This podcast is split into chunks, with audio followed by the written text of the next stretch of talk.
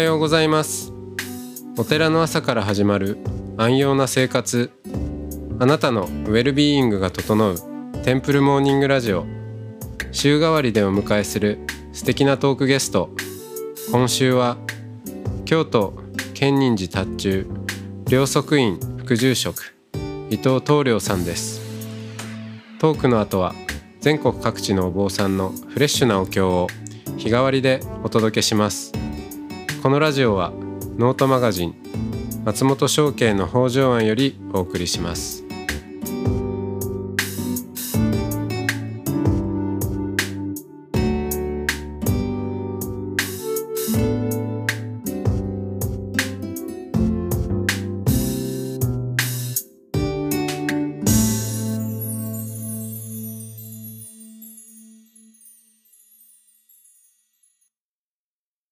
はようございますおはようございます。はい、えー今週はあー建仁寺のお両側院、えー伊藤東良さんとおしゃべりをしていきますよろしくお願いしますよろしくお願いします。はいえー本当にまあ何回か来させていただいたことあるんですけど今日も非常にえー、清々しいお寺の風景であのまあ入ってくるアプローチもまあ大変素敵なんですけどこの庭にね今通していただいたこの庭に見える竹のこのわび感が最高ですねこれ。そうなんですよね。これあの普段以上に詫びてまして、あの毛虫がついたんですよね。毛虫が全部葉っぱを食べちゃって、わざとじゃなくて、そうなんですよ。でむしろ去年もやられて、うん、あ一昨年か。うん。で去年もこれ年末気をつけようと思ってたんですけど、なんか忘れてて、うん、いつも毛虫にやられちゃうんですよね。ああじゃあ毛虫で余計に詫びていると。そうですね。いううん。でもまたね禅寺だしはい。いいかも。はい。そんなあー両側院の。伊藤東良さんとはあのーあれかご一緒したのはブータンですかねブータンですね。うん、ブータンのご縁であそれこそあの松山大光さんの、えーご縁で、えー実現したブータンツアーに誘っていただいてではい。ブータンでまあ同室で、そうですね。はい。えー寝泊まりしてましたね、そういえばあの日夜中もなんか結構原稿とか書いてまられましたね。ああなんかそういう時もありましたね。そうん、すごいなと思って。忘れましたけど、はい。うん、仕事するなと思って。そうですね。まあ聖系はい。あの場所を選ばずはい。仕事をするんですけど東良さんははい。この両側院の、はい。えーという場所があるまあわけですよね。もううん。生まれたのもここですから、逆に言うとずっとここを離れてなかったスタイルですね。うん、うん。そうかそうです。えじゃあどっかあのー外で暮らしたりはしてないってことですか？まあこれも修行道場に3年間うん離れて暮らす、暮らしたんですけど、うん離れてって言っても実は修行道場が建仁寺中のあ隣なんですよ。建仁寺の道場だったんですか？そうです。はい。えーえそれなんで建仁寺まあなんでっていうのは変だけど、はい。あまりにも近いとちょっと変えたくなりません？ね結構よそ行くって多いと思うんですけど、建仁寺の中の達中のお坊さんたちは慣例でそれこそうちの親父のだ親父もそうですしはい。なんかみんなもうそこ行くのでうん。なんか自分だけよその道場行くってのもちょっとこう。うん。はい。じゃあ慣例に従い。関連に従い、うん。はい、でまあ子供の頃から雲水さん修行僧がこの建仁寺の境内をこうキビキビとうん。あの掃除されてる姿を見て、うん。これの中にまさにそれをちょっとこう、えーその中に混ぜてもらうっていう形でこう入った感じですね。うん。だから外に住んだっていう感覚よりかは すっごい近所ですすよね。っごい近所ですね。ねしかもまたこの建仁寺がこの、まあ、京京都市内の中でもこう祇園のねど真ん中にっていうのかな、あるんで、はい、何とも言えないですよねこのそうでもこれ今の時代やったらすごいなんかそういう、えーなんかミシュランうん何個も星取ってるような店がダーッと並んでるイメージですけど、自分が子供の頃は全然なんか県人自体も公開拝観してなかったですし、ああそうなんですね、はい割とねなんか草ぼうぼうに生えてるところもあったりとか、えー子供がもなんかちょっとキャッチボールしたり犬の散歩が許されてたりとかはい。随分雰囲気違ったんですよ。あそうなんですね。今でこそこうだけど。そう。そうそう本当にその通り。うーん。うん。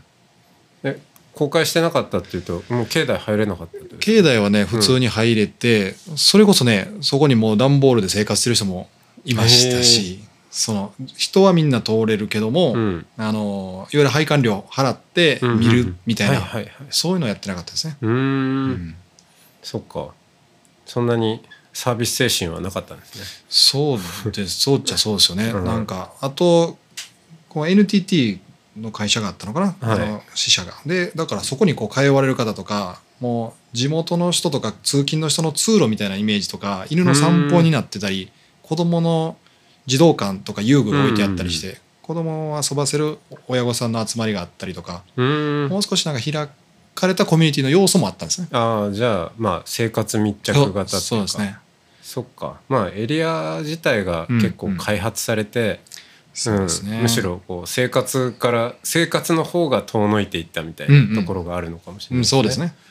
でより観光化していった部分もあります。うんねこんなにこうちょっだって一歩出ればで出ても歩くまでもなく、うんそうのん花街がそうなんですよね。広がっていて、はい。うん、なんと誘惑の多い街にまさに。で修行しているんだとそうですね。まあ誘惑も何もでも生まれ育ってますからねまあそうですね。はい。ただまあ、あの誘惑その飲食店が並んでるから修行道場の中にもこう、い、い匂いがふわーっとこう漂ってきたりがこうありまししたね。それはすごく。そうか、はい。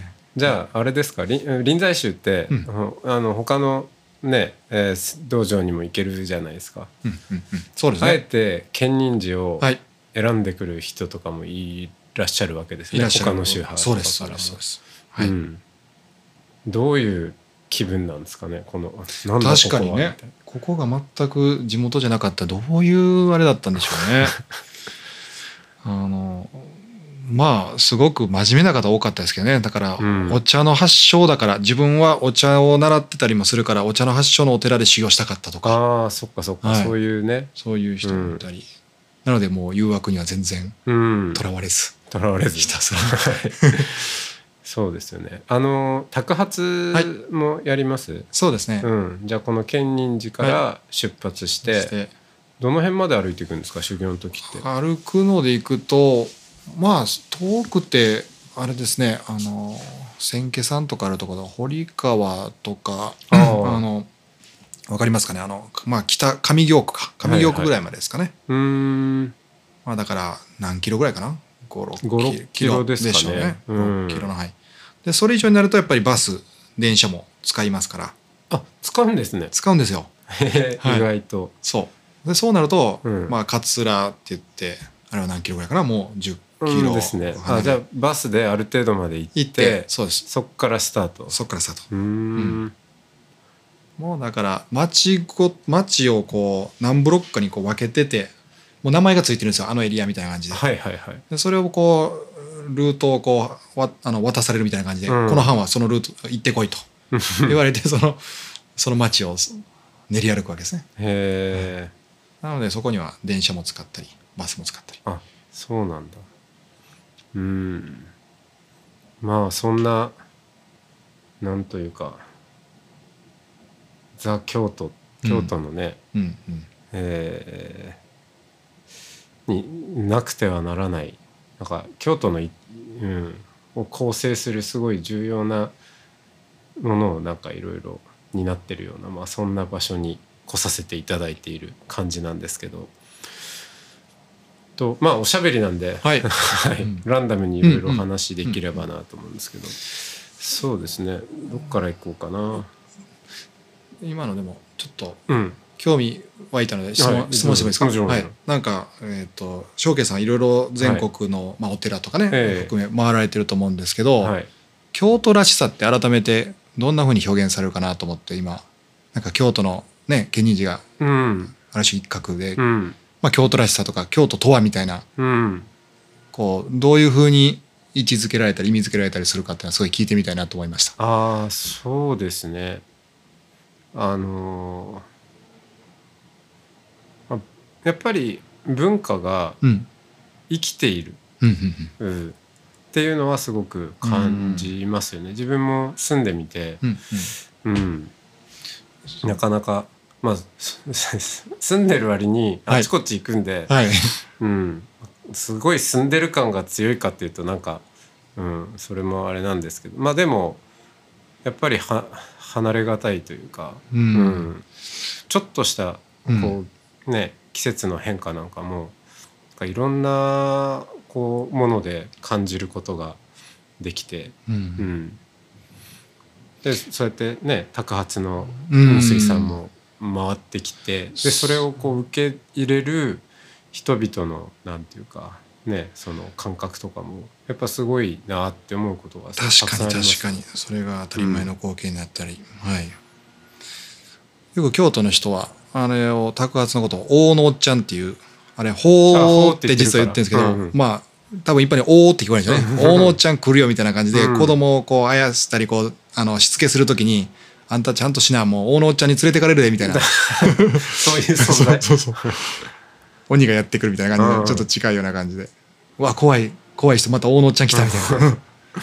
うん。泣く子も黙るみたういな、ん、そうそう。確かにそれが文化になってるわけですね。うん、うん。そうですね。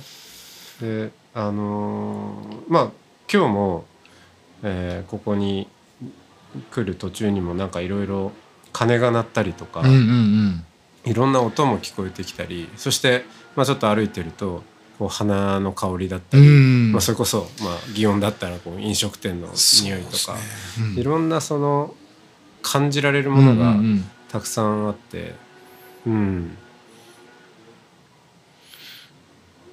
今おっしゃったのは本当そうでなんか街の中に確かに音とか匂いがなんかそのお店とか生活とか工場みたいなのがうまくいいサイズ感でミックスされてますよね。なんかトントントンとこう工芸やってらっしゃるような近郊の職人さんの音が聞こえてきたと思ったら、うん。ちょっと角曲がったらお漬物屋さんのうん。こうね、ふっと匂いが入ってきたりとか。なんかそれが街中であってもこう感じれるっていうのはある程度のね都会性もあるわけじゃないですか、うんうんうん。まあ、それは面白いですよね。そうですね。うん。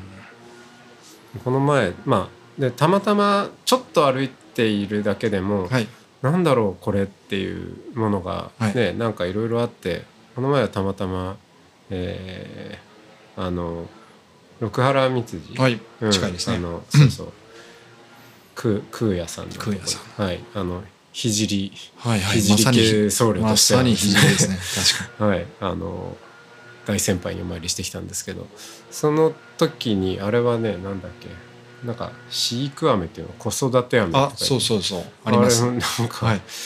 えーっとなんだっけ幽幽霊って書いてるんですけそうどそうそう。幽霊飴って呼んでますかね、うん、はい。幽霊飴そう、何何百年前からあるうんうんうん。飴でとかって書いてあって。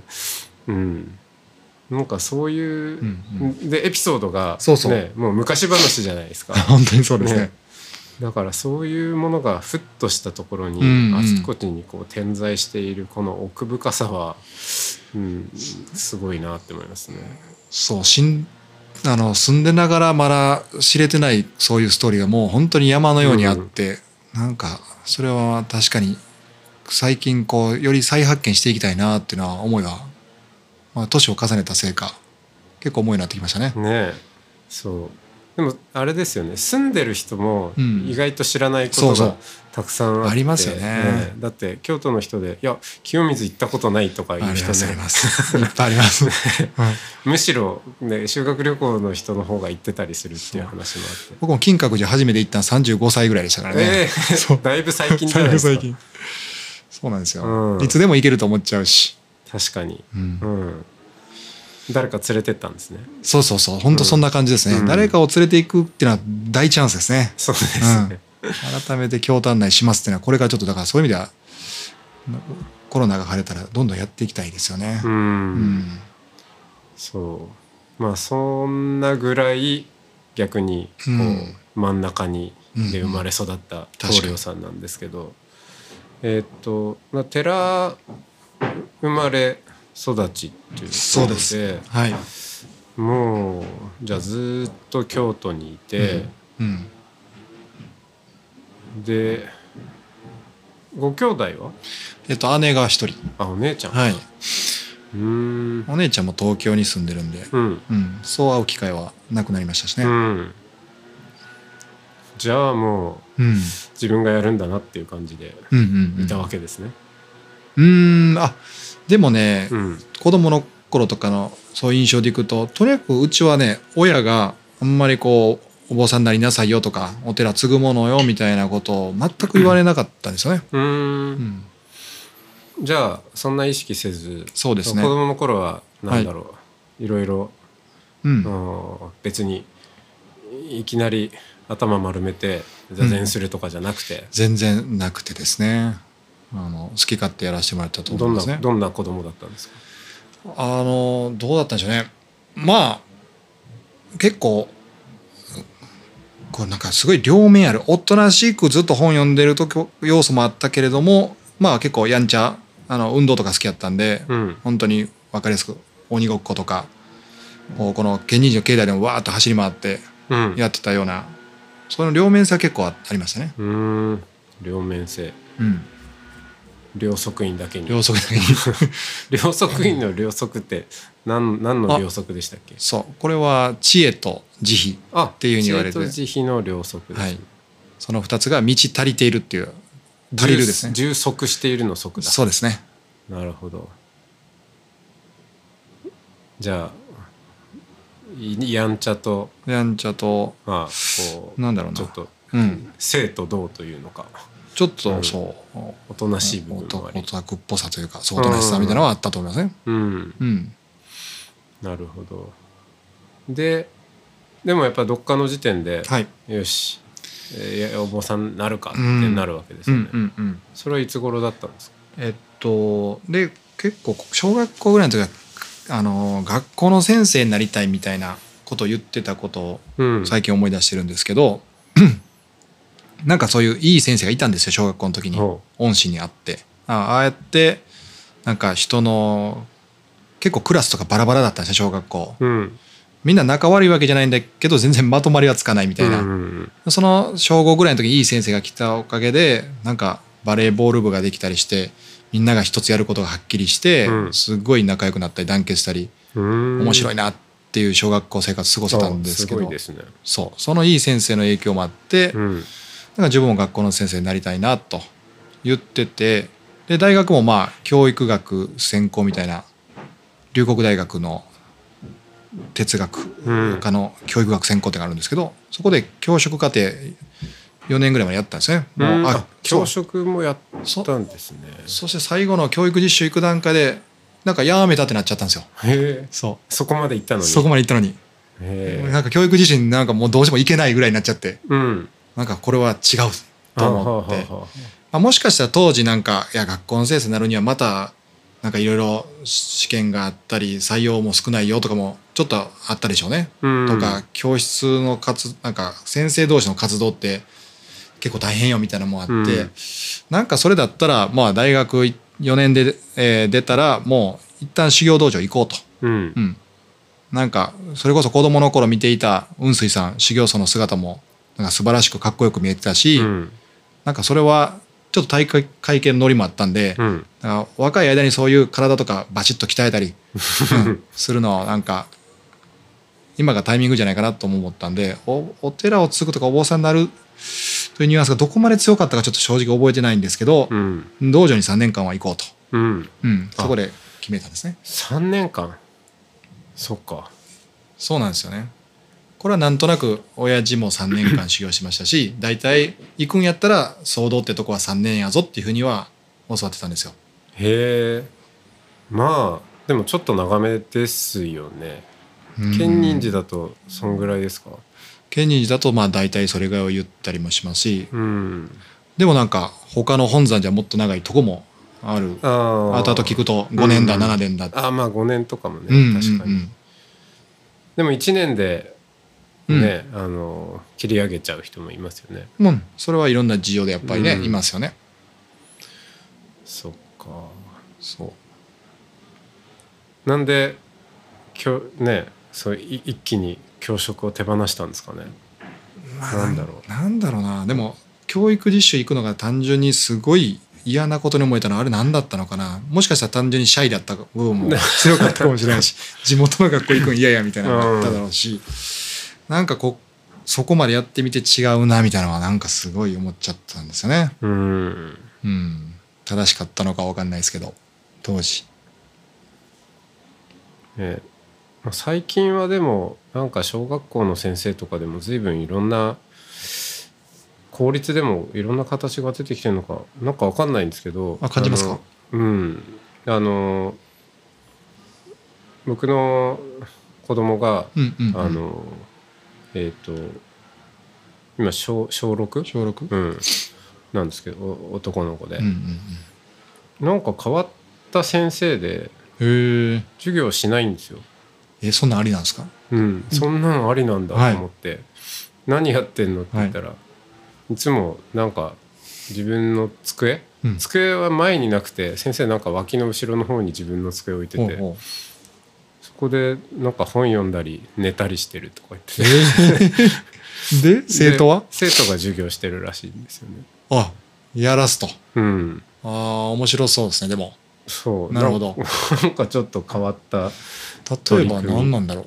理科とかやったらなんかできるのかななんか。でも大体どの科目も全部それで、あそうですか、うん、やってて。すごいな、うん先生はなんかちょっとかつらをかぶってきたりとか、何をやってるかってまあなんかちょっとネタっぽいことだけやって、うんうん。あとは何もしないみたいえそれ息子さんはどんな印象で喋ってるんですかそれを？な、あそれは気に入ってるみ気たい。に入ってる。あ、うん。やっぱいいんでしょうね。うん。あの、うんうん。ただ一方的に聞いてるよりも、うんうん。うん自分たちでやる方がっていう、うんうん。うん。まあうまくはまればいいんでしょうけどね。そうですね。そうですねそうそう。うーん何なんだあの先生はって言っている親も多分いいるというまあ難しいとこですね。全員に対していい教育っていうのは本当難しいですもんね。ねそうですよね。でももっと多様性がね、あの学校も出てこないと、うん。うん、どんどんなんか学校もそうだし会社もそうだしなんか行き詰まってきてるなっていう感じはしますよね。うん。うんうんうん。あそうですよねはい。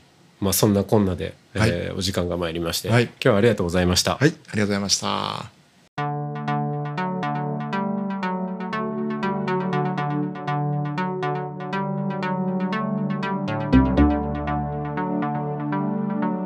いつもテンプルモーニングラジオを聞いてくださりありがとうございます。2021年2月17日より全3回のオンライン講座音の巡礼山の巡礼身延さん編を開催します。これまでゲストに出てくださった日蓮宗のお坊さんと身延さんの音を聞きながら対話をし音を通じて仏教を体感するひとときをお届けします。参加申し込み方法など詳しくはノートマガジン松本商家の北条案または音の巡礼をご覧ください。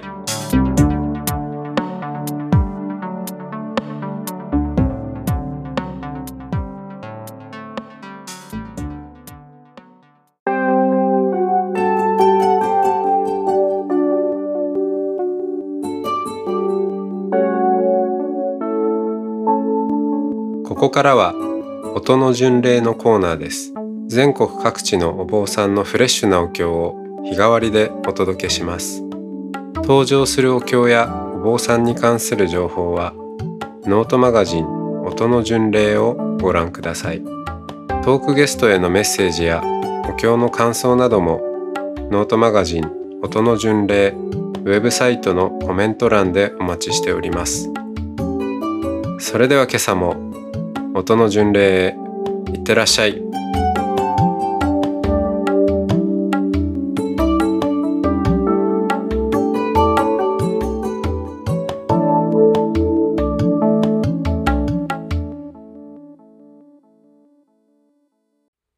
ナマンダ仏、ナマンダ仏、ナマンダ仏、ナマンダ仏、ナマンダ仏。高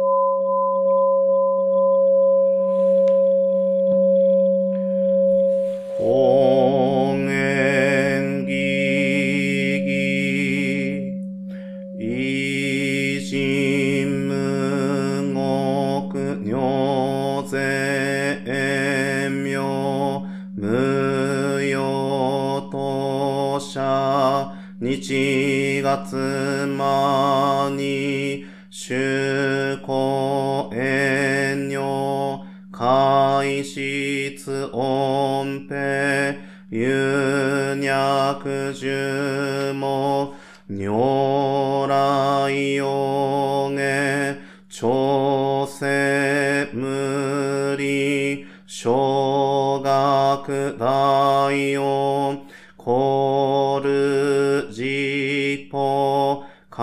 開門生じ三枚知恵意徳無量主所敬う人体前年小仏崩壊愚人人の空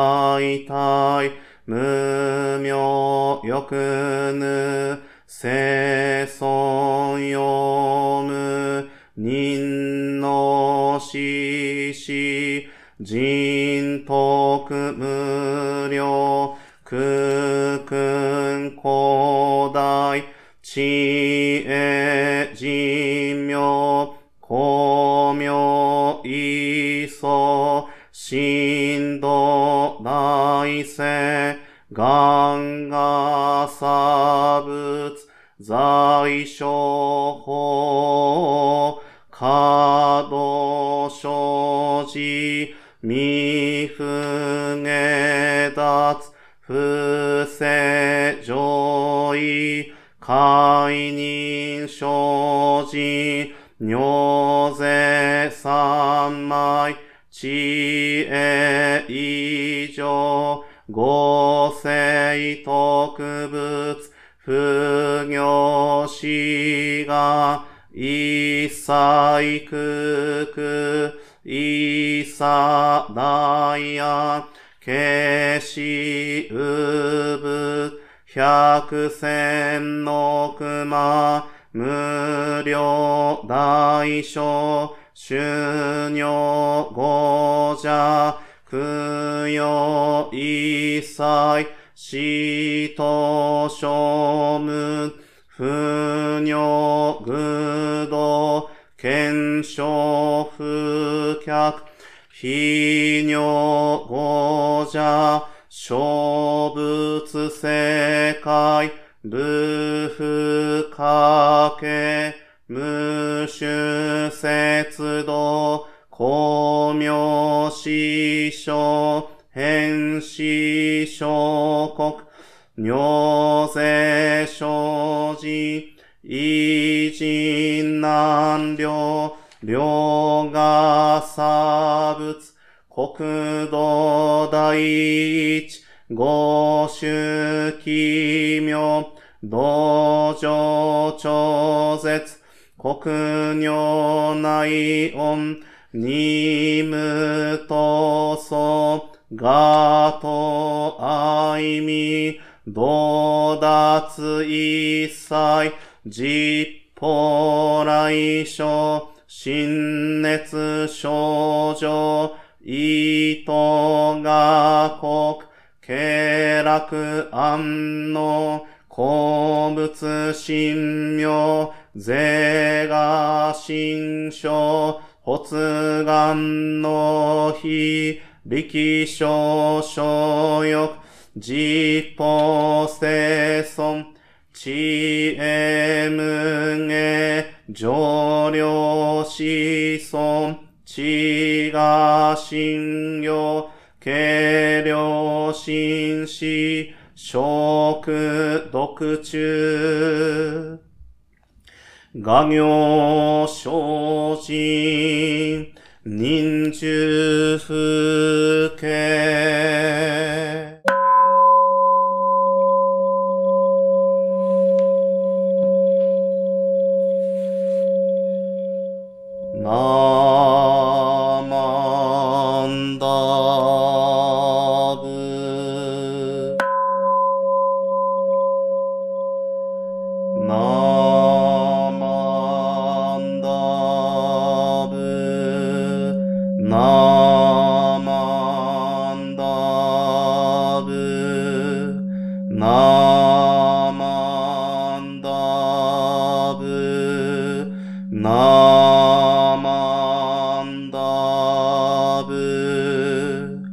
ナーマンダブ。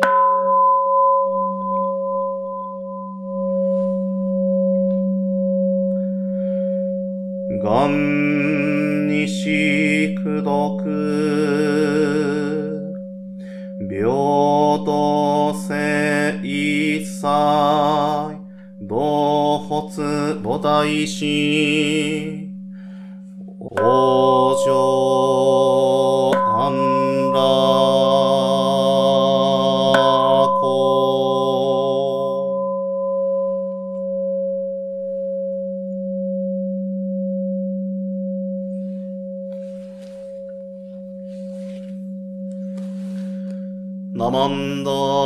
仏、ナマンダー仏、ナマンダー仏、ナマンダー仏、ナマンダ仏、ナマンダ仏、ナマンダ仏、ナマンダ仏、ナマンダー